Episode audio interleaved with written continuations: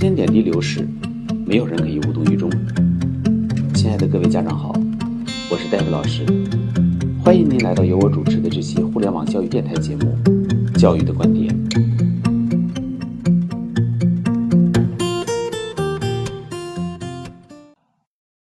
上周末给一位江苏的学生上英文课，在课后交流的时候，孩子的家长告诉戴维老师，本来江苏高考因为竞争空前激烈，就是所谓的地狱模式。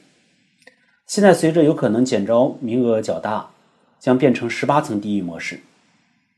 但他告诉自己的儿子，一个好消息是，只要孩子能从十八层地狱中拼搏出来，那么他在全国也就没有什么对手了。这真是一位强悍的虎妈。这个孩子中考时候和我开始学习英文，当时的班级名次是十名左右。中考中，孩子英文成绩考到了班级第一名。在中考之后的暑假，在孩子已经考入重点中学之后，我告诉这位家长，这个暑期非常关键，要让孩子谢绝一切吃请和旅游，假期哪儿也不许去，每天就专心致志按照我所说的方法进行训练。因为孩子和家长都比较信任我，家长不但不打折扣的执行了我的建议，甚至还将呃孩子的手机卡给扔了，那是一个二 G 的手机卡，以便使孩子学习心无旁骛。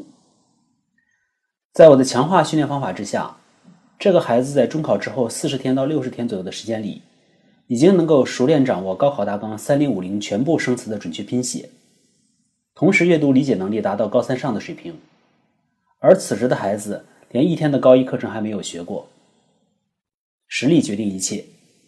接下来，这个孩子所取得的成绩就顺理成章了。在高中开学入学考试之中，孩子的英文取得了全班第一名的成绩。这个孩子告诉我，在学校最近的一次英语听力考试中，老师用一套超过江苏高考难度的听力模拟题测试，孩子听力成绩取得了班级第一名。此外，在最近班级的两次数学考试中，孩子都取得了班级第一名的成绩。对于这个孩子来说，我所教他的东西远远超过学校考的那点东西。他现在依然处于积累实力的阶段。孩子目前才上高一，他真正崭露头角还要等到高二期中的时候。家长告诉我，在我的教育之下，孩子目前的高中学习确实比较轻松，有一种站在山顶往下看的感觉。而绝不是那种跟在后边亦步亦趋拼命追赶的感觉。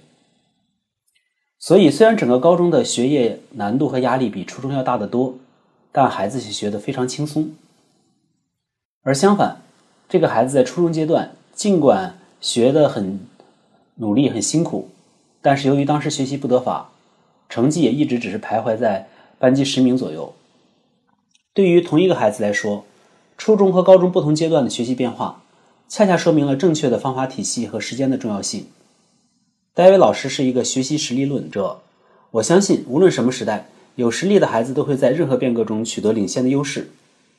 与其临池羡鱼，不如抓好实力，这也是人生中唯一能抓得住的东西。此言非虚。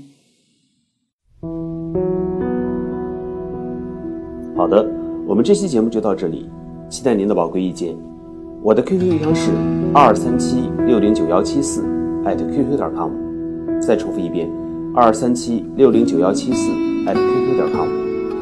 同时，欢迎您关注戴维老师的微信教育公众号“中高考英文快速提分课堂”。有关于孩子英文学习的任何问题，可以随时交流分享。期待下次节目再见。